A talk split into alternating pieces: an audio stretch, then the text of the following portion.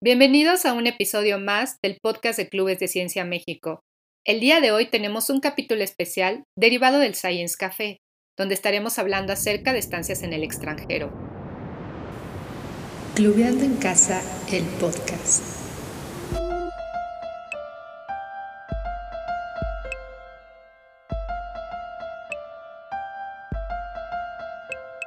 Te invitamos a conocer nuestro trabajo en las redes sociales y en la página oficial de Clubes de Ciencia México.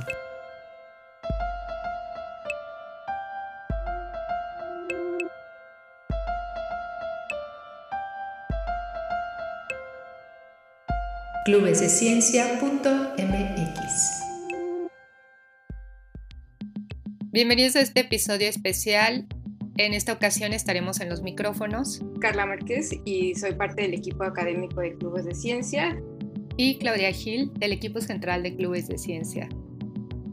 Estamos muy contentos de tener el día de hoy a Isabel Goldaracena, a David Larios, a Ramírez Martínez y a Juan Carlos Martínez, que nos van a platicar acerca de sus experiencias en haciendo estancias en el extranjero. Bueno, primero que nada, qué gusto estar con todos. Y mi nombre, como dijo Carla, soy Isabel Goldaracena. Eh, yo soy originaria de San Luis Potosí. Sin embargo, estudié mi carrera en tres diferentes campus del Tecnológico de Monterrey. Primero estuve en San Luis, luego me fui a Querétaro y luego terminé en Monterrey. Esto por, no sé, por azares del destino, pero eh, en especial porque aunque yo me imaginaba como el de la foto, así, haciendo investigación todo el tiempo, mi pasión era el food y eso fue yo creo que me, lo que me formó como soy como persona. Yo estuve siempre en equipos representativos del TEC de Monterrey. Y bueno, yo empecé en el, 2000, en el 2013 y terminé en el 2018 mi carrera como ingeniera en biotecnología. Eh, y durante mi, mi, plazo como carrera profesional tuve varias estancias eh, profesionales y en el extranjero especialmente. La primera que, que hice fue con fue becaria de la DAD, esta es una asociación alemana, es de German Academic Exchange Service.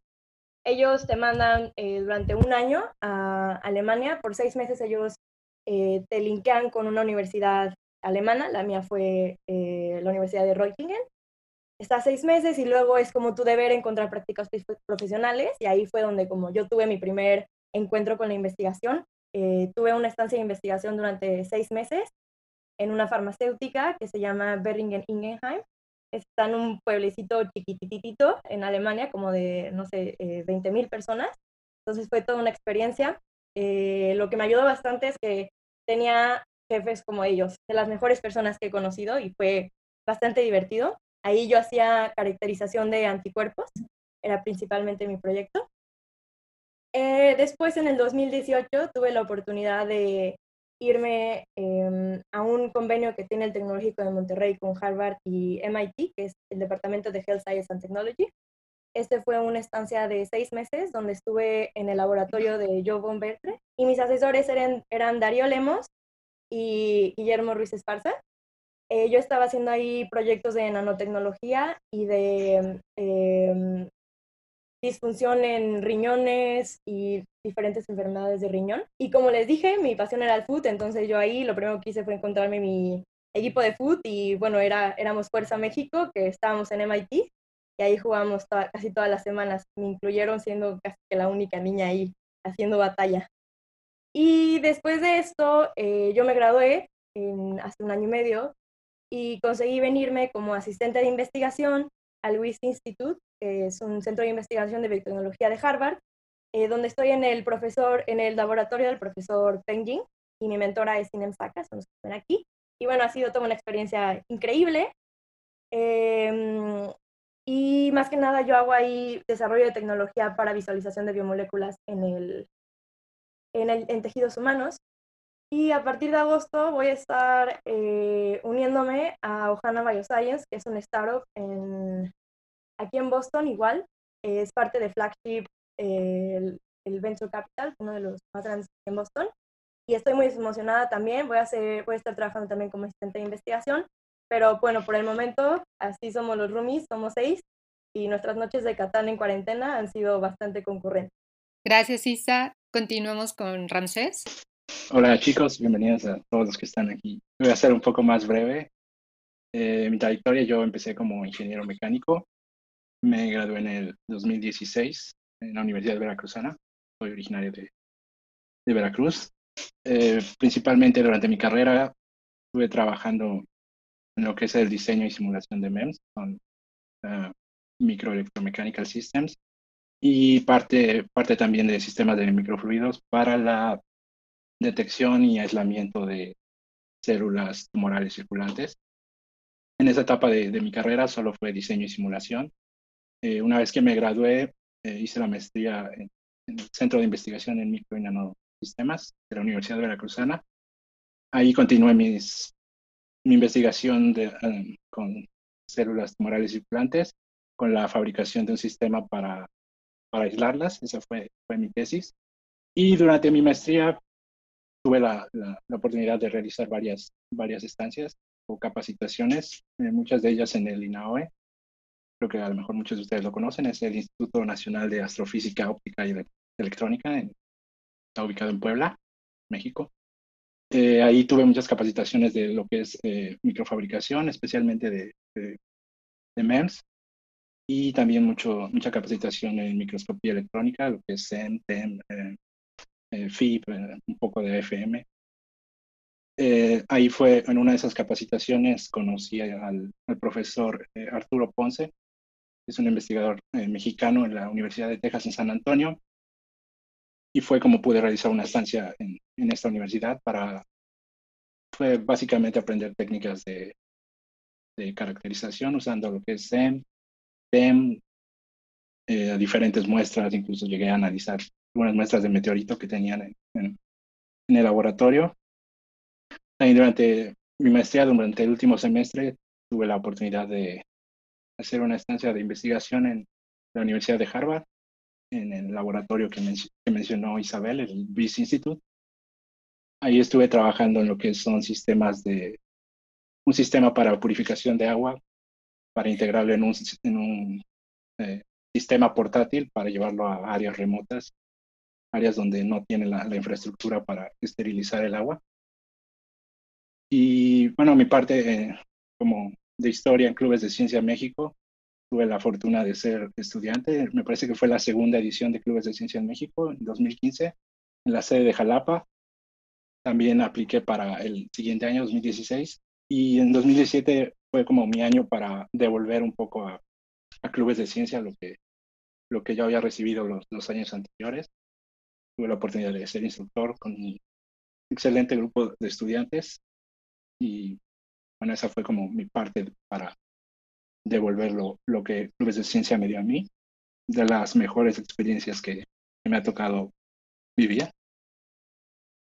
Y bueno, por último, solo lo que estoy haciendo ahora es, como mencioné, ahora soy un asistente de investigación en el Inverse Lab del BIS Institute, está ubicado en Harvard, como Isabel lo mencionó. Y estoy trabajando en distintos proyectos, lo que es el eh, proyecto que, mencioné de purificación de agua usando electroporación. Y ahora estoy, eh, me uní a dos nuevos proyectos, lo que es Cognizance, que es modelado de trastornos eh, cognitivos para diferentes tipos de enfermedades, especialmente problemas neurológicos como Red Syndrome, eh, bipolaridad. Eh, el proyecto reciente es eh, Biostasis, que lo que buscamos es poner una pausa temporal a la actividad metabólica de, un organismo eh, para evitar el, daño de, tejidos o del sistema cuando se sufre una, herida. si quieren leer más acerca de los proyectos y si, están interesados, aquí abajo está el link, pueden entrar al, sitio web de, de, nuestro instituto y bueno, espero que poder responder algunas de las preguntas que tengan y lo que pueda ayudar. Gracias. Muchísimas gracias, Ramsés. Este, ahora David. Ah, vale, perfecto. Bueno, sí, pues mi nombre es David Larios. Soy originario de Jalapa, Veracruz. debo decir que nunca fui em, alguien de puros dieces o que le fuera extremadamente bien en la escuela. Ah, sin embargo, siempre tuve algunas preguntas acerca de cómo funcionaba en general la naturaleza. Preguntas que parecen, no sé, tal vez inocentes como por qué el cielo es azul, por qué las plantas son verdes, etc.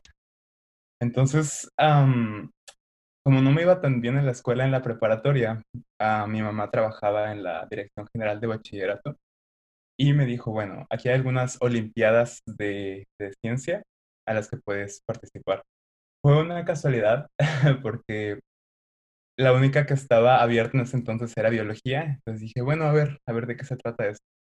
Y en cuanto abrí un libro de biología, el Curtis, recuerdo, empecé a leer cómo, cómo funcionaba, por ejemplo, cómo algunos virus infectaban bacterias o cómo es que las plantas hacían fotosíntesis. Todas esas cosas eran como demasiado fascinantes para mí al grado que me obsesioné un poco. en la Olimpiada me fue afortunadamente bastante bien. Logré ganar una medalla de oro en la Olimpiada Nacional, lo cual me permitió hacer un, ir a la instancia iberoamericana y sacar una medalla de, bronce. Aquí estoy en Portugal uh, concursando. Después ingresé a la licenciatura en biotecnología genómica en la UANL, eh, fueron cinco años. Y la Olimpiada de Biología tuvo algunos efectos inesperados para mí. Por ejemplo, el, el ganar la medalla de oro en la nacional, en la nacional, me permitió hacer una estancia de investigación me, regalaron una, estancia de investigación por parte de la Academia Mexicana de Ciencias con el doctor Fernando López Casillas en la UNAM. Y esto fue una experiencia muy mm, fantástica para mí en el sentido de que el, el, doctor Fernando me enseñó técnicas básicas de biología molecular, cómo trabajar con embriones de, de pesebra, etcétera, etcétera. Entonces ahí es cuando me enamoré un poco de cómo de hacer ciencia en el laboratorio eso, bueno, me llevó a hacer mi tesis con la doctora Diana Reséndez en la UNL, en Biología del Desarrollo, en la maquinaria molecular que usan las células para expresar los genes. Y si bien mi experiencia en la UNL, bueno, tuve maestros que fueron muy importantes para mí, que tuve clases fantásticas como en microbiología, en ingeniería genética, etc. Yo sabía que em, mi observaba algunos otros amigos, algunos contactos que había hecho gracias a la Olimpiada o gracias a mi carrera, que estaban haciendo estancias en el extranjero. Entonces seguí un muy buen consejo de un amigo llamado Enrique Amaya, que también estudia aquí ahora conmigo en. Y me animó a, bueno, el, consejo que él me dio fue, bueno, si te gusta mucho alguna, la investigación de algún doctor o algo que te apasione bastante, escríbele a ese profesor y con todas tus inquietudes y con todas como las preguntas que tengas acerca de tu investigación. Eso fue exactamente lo que hice por ahí del 2016. Y le escribí a este profesor llamado Mitch Goodman, que es un profesor muy joven aquí en Caltech. De hecho, em, tiene 31, 32 años, y en ese momento me apasionaba mucho la epigenética, que es cómo es que los genes se expresan. entonces, bueno, al escribirle con ah, todas mis inquietudes y con em, algunas preguntas que tenía acerca de su investigación, él me respondió y me invitó como a platicar un día por Skype. Me invitó a hacer este programa que se llama SURF, aquí en Caltech, que es el Summer Undergraduate Research Fellowship, y esa experiencia aquí en Caltech fue fantástica para mí, no solo por, por la investigación que pude hacer acerca de algo que me apasionaba de verdad, sino que entré en contacto con una comunidad científica que no me esperaba. Por ejemplo, a mí también me, me, había, me gustaba mucho leer de agujeros negros y de un poco de libros de Stephen Hawking. Y aquí, justamente en el verano que estaba me, hubo una plática de Kip Thorne, que fue un profesor que ganó el premio Nobel después en ondas gravitacionales. Entonces, atender todo eso me dijo, wow, entonces yo quiero realmente ir a, este lugar. Eso me llevó a, bueno, repetir este proceso al otro año. me empezó a interesar más la biología sintética y la, biología del desarrollo. Les puedo platicar un poquito más adelante. Y eso me llevó a escribirle a Michael Elowitz, que es un profesor muy destacado en esta, en esta área. Entonces, lo que hizo Michael fue redirigir mi correo hacia varios de sus postdocs, hacia varias de las personas con las que estaban trabajando en su laboratorio. Y el correo le llegó a Nicolás, esta persona que está aquí, que ahora es uno de mis mentores y mejores amigos que me ha ayudado bastante. Nicolás me escribió, platicamos con Michael y eso me llevó a hacer el segundo verano aquí en Caltech, investigando acerca de cómo las células madre se comunican entre sí para dar origen durante el desarrollo a, a, células diferenciadas como las neuronas, como las células de, no sé, de la piel, de la sangre, etcétera, etcétera.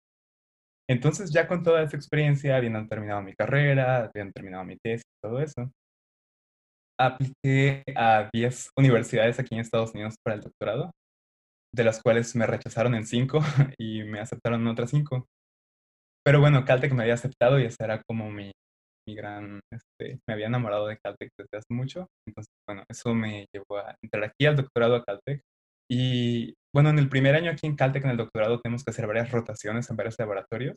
Y en, uno de, en una de esas rotaciones trabajé con el doctor Long Kai, que, bueno, asimismo en, en este laboratorio trabajé con Elsie Buitrago, que da la casualidad que es esposo de, de, de, de Nico.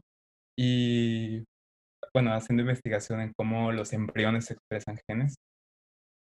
Y bueno, eso fue mi, mi, ese ciclo de rotaciones fue mi primera experiencia como en mi primer año del doctorado.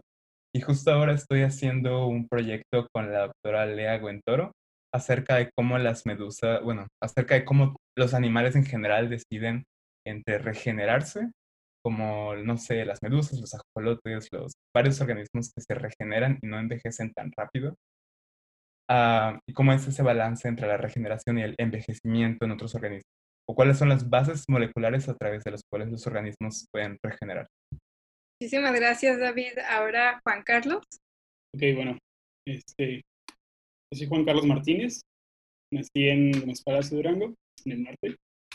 Eh, pero como algunos de ustedes, también me, mudé a estudiar a otro lugar, entonces decidí estudiar en el Instituto Politécnico Nacional, Campus Guanajuato. Eh, estudié Ingeniería Biotecnológica, me gradué, y en este proceso eh, conocí, igual me estuve rodeando de gente que también le apasionaba la ciencia o tenía cierto interés por hacer ah, cosas aparte de lo que de lo que decían las materias, ¿no? Entonces, eh, así fui conociendo a más personas y después me dijeron, bueno, van a hacer unos talleres de ciencia en Guanajuato. Este, una de las primeras sedes fue, de hecho, ahí en Instituto Politécnico Nacional. Y pues asistí, ¿no? Entonces, en esas eran las primeras eh, sesiones que tuvo clubes de ciencia. Y en 2014, ah, pues se ofertaron obviamente varias, varios talleres yo también tenía que decidir un poco qué me estaba gustando, porque ah, una de las razones por la que escogí la carrera es que tiene, tiene una gran versatilidad. Eh, y pues dije, bueno, tengo que, empezar a, a, trabajar en algo y también tengo que empezar con algo que me guste, que suene al menos llamativo, que tenga preguntas que me llamen la atención. Entonces aquí conocí a, en ese entonces era postdoc Alex Lópulos en Harvard y entonces él empezó a hablarnos más de ciencia. Entonces dije, bueno, parece que eso es algo que, algo que me gusta, algo que me está llamando la atención. vamos a darle una, una oportunidad. Y pues así fue como empecé a, hacer algunas instancias. Empecé a aplicar, por ejemplo, en el programa de UC San Diego, en STARS. Eh, varios mexicanos conmigo. Eh, nos fuimos en esa primera generación de mexicanos en STARS. Y ahí estuve trabajando en, en neurociencia, en neurociencia del desarrollo, en algunos, algunos genes que, activan, que se activan durante el desarrollo especialmente qué impacto tienen al final en, la conducta. Estuve trabajando con modelos murinos, con ratones. Y después de ese verano, pues dije, esto, esto como que me está gustando cada vez más. Vamos a darle otra oportunidad para ver, a ver qué pasa, ¿no? Entonces, algo que algo que comentó, bueno, que se comentó ahorita de escribirle a algunos profesores, eh, creo que también es una técnica que yo, yo utilicé. Uh, empecé a leer un poco más de más artículos en neurociencia en general y algunas, algunas técnicas y, me llamó la atención un poco esto de, de optogenética. Entonces empecé a ver quiénes estaban ahí uh, relacionados, qué, qué, científicos estaban haciendo esta técnica, quién se había desarrollado y, y me encontré con que uh, uno, de, uno de los pioneros, el primer artículo que salió en 2002 me parece, uh, es, era profesor en, en UT Austin y precisamente estaba en el Centro para el Aprendizaje y la Memoria, combina varios eh, científicos en varias ramas, eh, psicólogos, uh, biólogos, químicos, etc. Y le escribí eh, diciéndole que me interesaba un poco, bueno, un poco eh, principio su trabajo, pero me gustaría ver qué tanto se tendría que desarrollar después. Y me contesta, me acuerdo que le, le escribí el correo como, no sé, 3 de la mañana eran vacaciones y a las 4 de la mañana ya me había contestado. Me dijo, pues en principio sí puedo aceptarte, vamos a ver qué se puede hacer. Y me fui en, en el verano de 2016. Eh, incluso creo que llegué a perder algunas clases la primera semana, pero no me importó porque en esta ocasión yo tuve la oportunidad de, de, de hacer un trabajo un poco más independiente incluso. Al final tuve también la oportunidad de presentar, siempre, siempre es es casi un requisito presentar un, trabajo, eso, eso te ayuda mucho a, a, que otras personas vean lo que haces y para que tú también sepas qué capacidades o, qué te falta eh, desarrollar. Y eso, eso me sirvió mucho, eh, porque al final, eh, de manera más pragmática, esto me ayudó para tener cartas de recomendación. Entonces, uh, por medio de clubes de ciencia también, después hubo un convenio en, en Harvard para, para, un, para, un, verano también científico. Y recuerdo que de repente yo ya estaba trabajando en, durante, durante ese tiempo en mi tesis de licenciatura. Creo que ya tengo que titularme de alguna forma y pues me gustaría seguir haciendo un poco de investigación. Pero a la mitad de eso me dijeron, bueno, la oportunidad de, de ir a Harvard, eh, una vez ya que me seleccionaron, va a ser en va a ser en verano. Entonces, eso significó que tenía que interrumpir eh, mi tesis. Y bueno, tuve que hablar con mi asesora y me dijo, bueno, es, es, Harvard, vete a Harvard. no importa, ya después vemos cómo, cómo te recuperas aquí el trabajo. Entonces, pues me fui. Eh, y antes de, antes de irme, me preguntaron encargados del programa necesitamos que sepa, eh, necesitamos saber eh, tres laboratorios de estos que son participantes en el, en el, verano, tres laboratorios que te llamen más la atención. Ya después me dijeron, ok, tu primera opción, eh, sí, sí, sí, quedaste con, con la, la, investigadora, con Jun Shang. Y después nos pusimos en contacto por correo ya directo y me dice, bueno, ok, este, ya que vengas aquí nos, nos ponemos más de acuerdo y vemos qué pasa, ¿no? Me dice, por mientras vas a estar trabajando con un, con un postdoc que va a ser tú. Y pues está muy bien, ¿no? Y resulta que, y casualmente esto no, no lo decidí yo, lo decidió la, la, la investigadora. Me dijo, tu tutor va a ser Jico Gracida, y él fue casualmente instructor en clubes de ciencia. Entonces él ya conocía sobre esta, esta red, ¿no? De talleres en México. Y la verdad me la pasé muy bien en, en estos tres lugares eh, haciendo neurociencia en general. En cada uno aprendí cosas diferentes, diferentes técnicas, diferentes enfoques, incluso diferentes formas de trabajo. Pero de los tres creo que este, de todas saqué, saqué, algo bueno, en realidad. Y después de que regresé a, a seguir en la, en la tesis, este, hice un, un, proyecto de microscopía. Eh, trabajé principalmente con microscopios de de fluorescencia, microscopios eh, focales, y a la par eh, buscábamos entender un fenómeno, eh, una interacción molecular entre una proteína, eh, este, una molécula que utilizan los, los, biólogos para, hacer marcaje fluorescente, que se llama paloidina, y la interacción con unos medios de montaje que se, utilizan en microscopía. Entonces, mmm, mi asesora me dijo, ok, tú también te vas a encargar de, de aprender esa, esas técnicas, pero lo vamos a hacer con simulación molecular. Y bueno, eso me, pareció al principio, yo no sabía nada de simulación, no tenía idea de qué era la simulación. Pero bueno, pues va, a ver, a ver, qué, a ver qué le saco a esto. Y acepté, pues, al final y, también estoy aprendiendo simulación molecular en la Universidad de Guanajuato. Ya después de que, ahora que me, que me gradué, eh, decidí extender un poco más el proyecto en otro, en otro enfoque, eh, hacer eh, experimentos 100% in silico o computacionales para hacer predicciones y para hacer caracterización de ciertos materiales de interés en las áreas biomédicas y es lo que estoy desarrollando por ahora.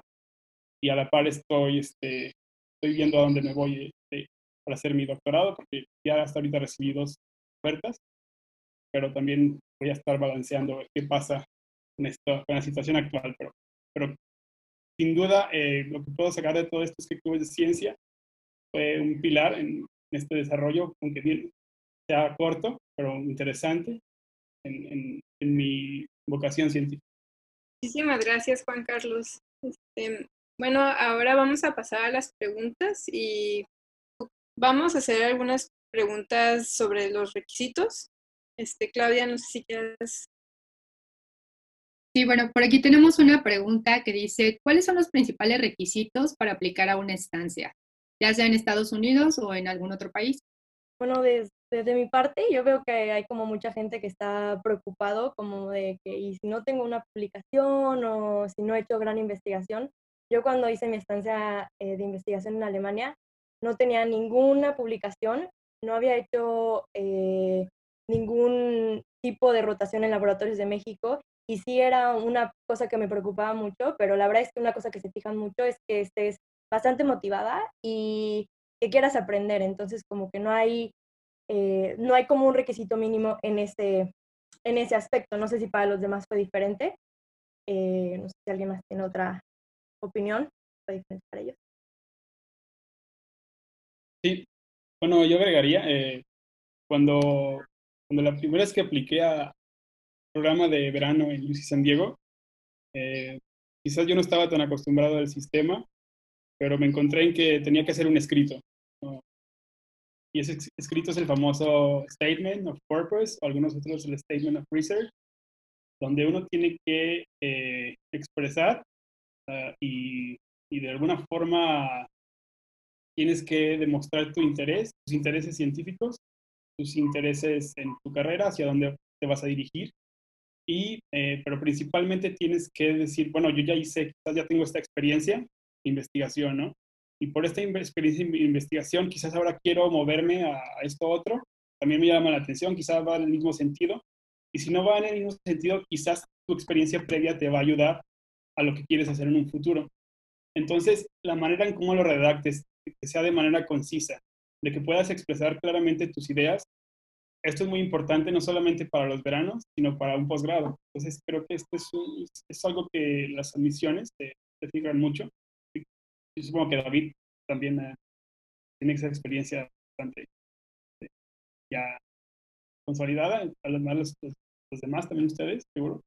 Eh, pero sí, el, statement es algo que, que se fijan mucho. Ahora, en otro punto, pues quizás las cartas de recomendación, ustedes deberían ya tener también experiencia, quizás nos, nos cuenten un poco más cómo fueron sus experiencias en las cartas tanto en México como en Estados Unidos. sí, lo que le... Ah, sorry. Ah, sí, lo que le recomendaría a las personas que aún se encuentran estudiando su carrera y no han egresado es que, bueno, lo más importante de todo es la experiencia no tanto las calificaciones, claro que es importante cuidarlas y todo, pero las, la experiencia en investigación que tengan es muy importante para hacer un, una, o una estancia o un, posgrado en el extranjero. hay varios, aquí en México hay varias oportunidades. Está el verano de la Academia Mexicana de Ciencias, está el verano del FIN. Hay algunos otros, justo ahora no los tengo en, en, mi cabeza, luego les podemos compartir la, la información o incluso en sus mismas universidades pueden entrar a algún laboratorio hacer eh, alguna clase de investigación.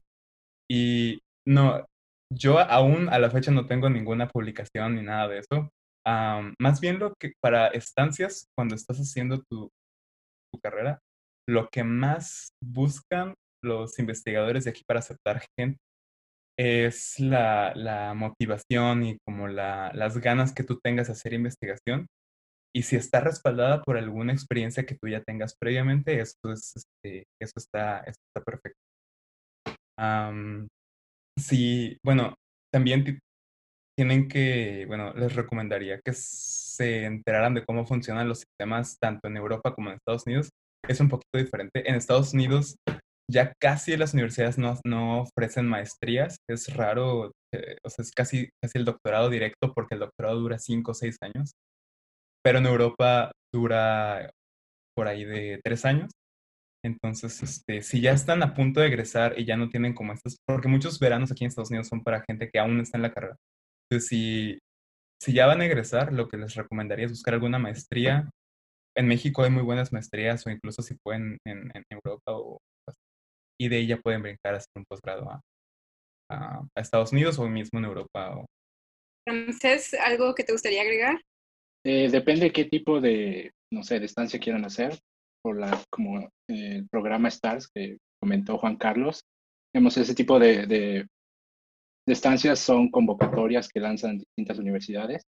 en el caso, las estancias que yo he realizado es sin convocatoria, yo he buscado, me, he metido a los sitios web de laboratorios que, en los que están haciendo algo que me gusta o he contactado diferentes eh, profesores que trabajan en las áreas que me gusta, simplemente mandando un correo y haciendo una tipo de entrevista de trabajo, mandando tu CV.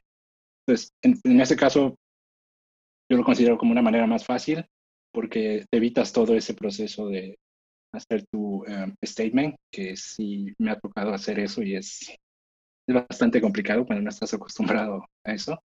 Pero sí, o sea, yo creo que la otra forma es eso, tú contacta y toca las puertas que tengas que tocar, o sea, al final solo necesitas que te abran una, no, no necesitas que te respondan 20 universidades, con una que, tengas ya, ya la haces.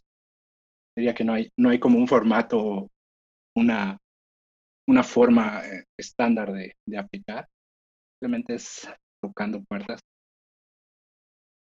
Claro, Fíjate que hay otra pregunta relacionada que nos han hecho y yo creo que podrían agregar donde dicen, pues hay sitios web que proporcionan información de cómo aplicar a las universidades extranjeras y la siguiente es dónde buscar una información para irse a estancia o cómo surgió su aplicación. ¿Algo más que les gustaría agregar al respecto? Yo creo que ya han tocado este tema, pero... Sí. Yo creo que... Bueno, ah, perdón. David. Luego David. Bueno, aquí en Estados Unidos es donde más me he enterado porque fue donde busqué más, más chances. Lo bueno de Estados Unidos es que muchos programas como el Surfing Caltech, como el STARS en UCSD, como varias universidades, es que tú no tienes que pagar nada. Más bien ellos son los que te pagan la estancia y el, venir para acá y hasta luego hasta te sobra un poco de... Muchas universidades aquí ofrecen esos veranos científicos, entonces lo que les recomendaría es que busquen en varias universidades buenas. Bueno, lo que particularmente hice es fue entrar al ranking de universidades, uno que se llama QS Ranking, donde listan a todas las universidades de, de primera para abajo. Y ahí pueden, en cada universidad pueden buscar veranos científicos y cómo son sus políticas para aceptar internacionales, si es que les pagan o no. Ahí siempre viene información. Y lo que yo nunca entendí mucho es por qué en las universidades mexicanas no nos informan mucho de esas opciones pero es lo que pueden hacer. La, información está en las universidades. Si les sirve, es, ah, pueden buscarlo como Summer Undergraduate Research Fellowship o Summer Fellowship, algo, algo así seguido de la, de, la, de la universidad. Y casi siempre hay una información bien detallada de cómo pueden aplicar y todo. Y el, como el truco, eh, por así decirlo, es, es antes de aplicar, escribirle a un investigador de la universidad de las que estén interesados y primero establecer el contacto con ese investigador. Y ya una vez que tengan ese contacto y que ellos, porque ellos son los que aceptan al final sí o no, no tanto la universidad como tal, sino el investigador. Y nada más para agregar, eh, en el Reese Institute, que lo mencioné, que es un instituto de Harvard, todas eh, las prácticas en verano tienen que ser pagadas, es una, es una como ley que tienen ellos. Entonces, yo lo que hice, y ahorita no, yo no me fui como intercambio, pero estoy trabajando ahí, yo lo que hice es que me gustó un paper y le escribí al, al, investigador, ¿no? Entonces ya sé que lo hemos repetido mucho, pero también si no saben como de, de, estos como summer camps o cosas por el estilo, el chiste es que se atrevan y el chiste es como perder el miedo a que te van a decir que no, porque el no ya lo tienes. Claro. a mí me salen como para, para que agregara este comentario algo muy importante que dijo David es las políticas para aceptar estudiantes internacionales. Al menos en Estados Unidos, muchos programas son, eh, tienen financiamiento del gobierno, del NSF, y por política solo pueden darle apoyo a norteamericanos. Entonces es importante cuando buscan en las páginas de Internet que vean las políticas para aceptar estudiantes internacionales. Por ejemplo, Isa o Ramsés, ustedes que están haciendo estancias de investigación y como, em, como empleados, ¿no? Básicamente, este, ¿cuál, es la, ¿cuál fue la política con ustedes? Porque son mexicanos o tienen doble nacionalidad. Digo, si se puede. eh, yo no sé cómo está Ramsés, pero yo estoy con una visa que se llama TN, que es la visa del Tratado de Libre Comercio, las universidades y la gente que te quiere pagar en Estados Unidos, como menciona Carla, se asustan cuando sabes que eres internacional, porque muchas veces tienen que pagarte una visa muy cara. Sin embargo, o sea, nosotros siendo mexicanos tenemos como este eh, avance, que es esta visa que se llama TN, tal cual, la pueden buscar, y no tienen que pagar nada las, las universidades o el, o el eh, employer, tiene que ser, es completamente, creo que tienes que pagar muy, muy poco y generalmente te lo pagan ellas. Yo no sé cómo estás tú, Rances, también como... Eh, sí, bueno, cuando empecé aquí en, en, el BIS, era yo un estudiante visitante, eh, tuve que usar la, la, visa de estudiante, la normal, la, no recuerdo si fue J1 o J2. Eh, en el caso, como mencioné antes, mi, mi estancia no fue por, por un programa de, de, la universidad, sino yo escribí. Y uno de los requisitos era que para que ellos me aceptaran, yo tenía que, que comprobar que tenía el suficiente ingreso mensual para poder vivir en Boston, básicamente. Y, y ahora estoy eh, igual que, que Isabel con, con la visa TN, que a, nosotros como mexicanos y creo que canadienses nos da una gran ventaja para hacer la vida más fácil para poder trabajar aquí en, research. Claro. Entonces, bueno, podríamos agregar que, no sé si ustedes les comunicaban a, las, a los investigadores con los que hablaron, ah, soy mexicana, tengo o mexicano tengo posibilidad de aplicar estas visas, porque a veces eso le puede intimidar a los, a los mismos investigadores, ¿no? Entonces es algo bueno tener en mente para que los investigadores estén más abiertos a la colaboración y no tengan, no piensen que igual por las cuestiones de visa. Sí, en el, departamento de recursos humanos. si pasas el filtro de recursos humanos, como que el investigador es ya un poco más abierto a internacionales, pero recursos humanos se cierra entonces, como que inténtate saltar ese, ese filtro, ¿no? Intenta saltar recursos humanos y vete directo con el investigador. Ahí, tú dices que te, que te saltes... Ajá. O sea, yo primero, haz de cuenta, cuando apliqué al WIS, primero apliqué el trabajo en línea, en internet, y nunca me llamaron, ¿no? Eh, y tuve que aplicar a 50 diferentes trabajos. y como se dio, y fue la única, y fue mi primera oportunidad, como se dio fue escribirle al investigador y decirle, no, necesita, no necesito tener un sponsorship visa, que no me tienes que pagar 100 mil pesos. Claro, es un muy, muy buen tip ese, porque es, como bien dices, ¿no? Si lo haces a través de las plataformas, a veces ellos te van a filtrar simplemente porque dicen, no, le tengo que pagar la visa y no, pueden tener candidatos nacionales con la misma capacidad de habilidades no sé, David o Juan Carlos, ustedes aplicaban a programas ya establecidos, ¿verdad? ¿Ustedes cómo se enteraron desde un principio de STARS o SURF o, el de Harvard? Bueno, el de Harvard fue a través de clubes, ¿verdad? Carlos, ¿algo más que les gustaría agregar? Sobre esta trayectoria un poco más convencional de ir a hacer una estancia de investigación. Sí, de, STARS, por ejemplo, eh, ah, como tal, yo lo conocí por clubes de ciencia. Eh, y ya estando ahí, pues tuve también fue un proceso porque era la primera vez que aceptaban estudiantes mexicanos. Entonces, hubo algunas, no, no fueron barreras, pero sí pasos adicionales, precisamente por el visado, pero eso, eso lo resolvieron los administrativos de la universidad. Entonces, muchas veces es un, es un cambio para la universidad, pero también es una oportunidad. Eh, el, otro, el otro aspecto es que sí es, es muy importante revisar, eh, como decía David, las políticas eh, sin embargo, si uno va, por ejemplo, a, algunos otros que ya están establecidos, es importante tener una, por ejemplo, un plan B o una alternativa. Suponiendo que, el programa por la razón que sea, solamente está cerrado en un principio a, estudiantes estadounidenses.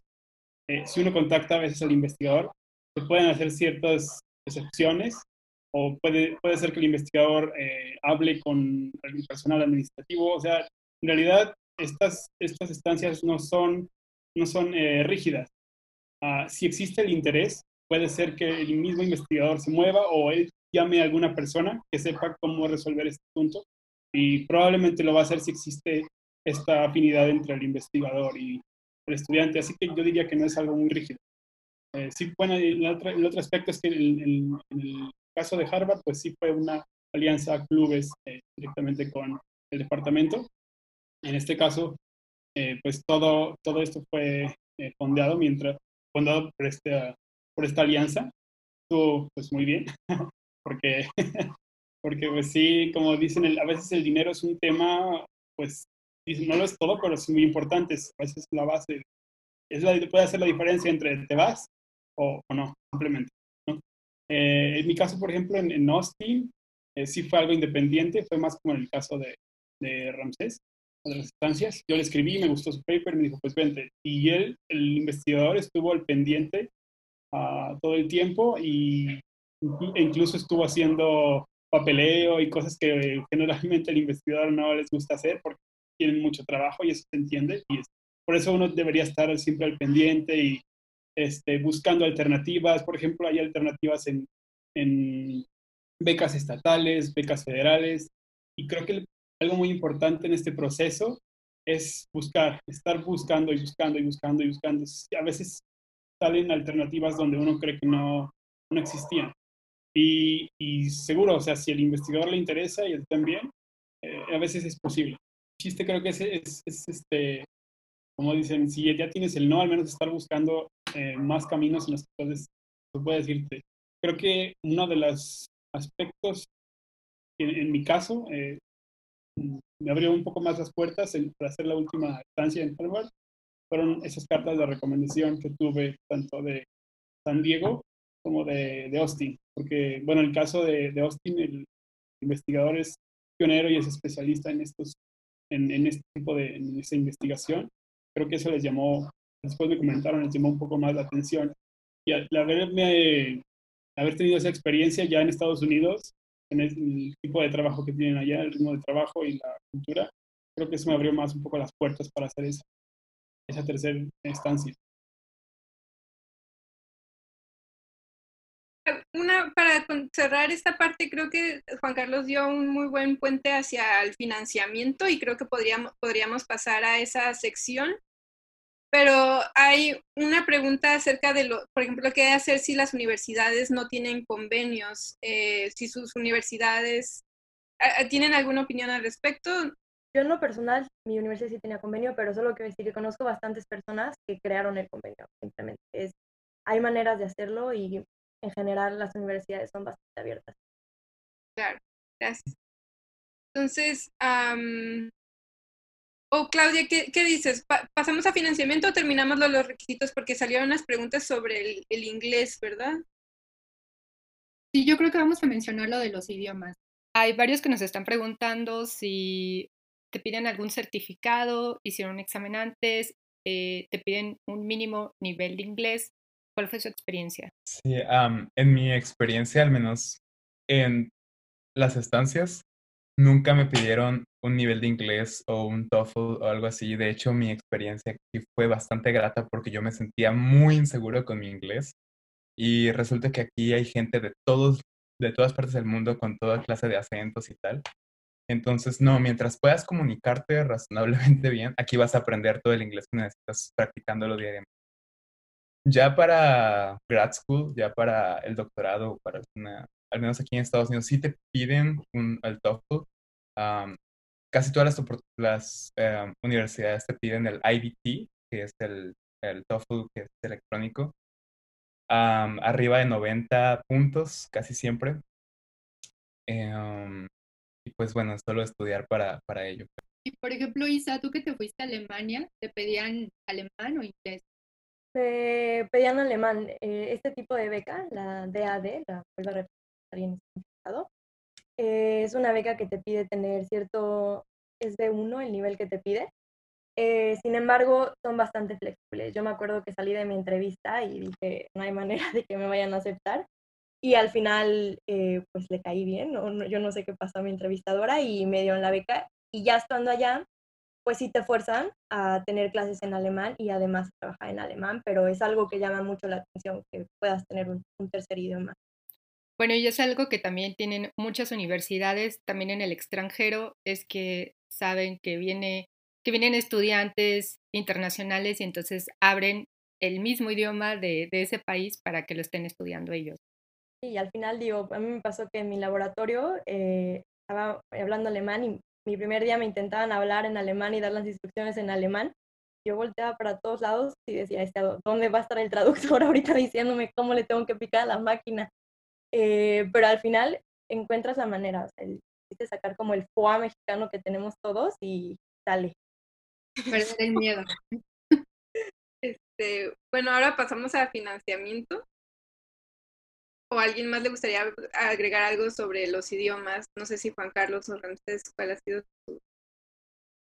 Eh, bueno, yo para todas las estancias que, las que he aplicado, igual que como dijo eh, David, no, no hay ningún requisito. Creo que los requisitos de inglés es más cuando es tenemos una aplicación oficial, quizá un programa de doctorado, de maestría o, uno de esos programas como STARS o cuando ya están eh, establecidos. Pero para estancias en general no, o sea, basta con, con, enviar tu correo obviamente en inglés y eso es todo.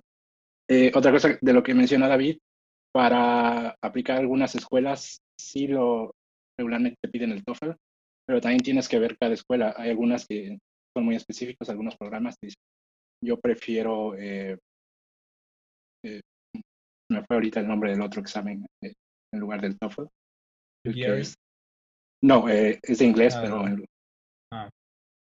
me fue ahorita. Es británico, es inglés británico, pero no, no recuerdo. Ajá, el IELTS. Ah, el IELTS.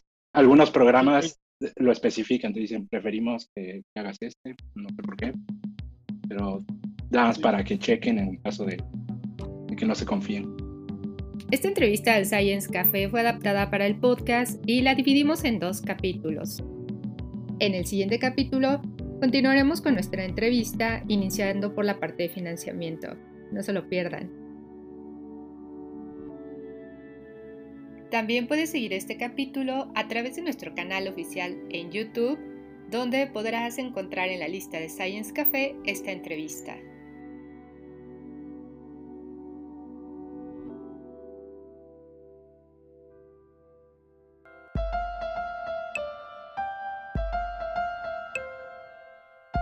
clubesdeciencia.mx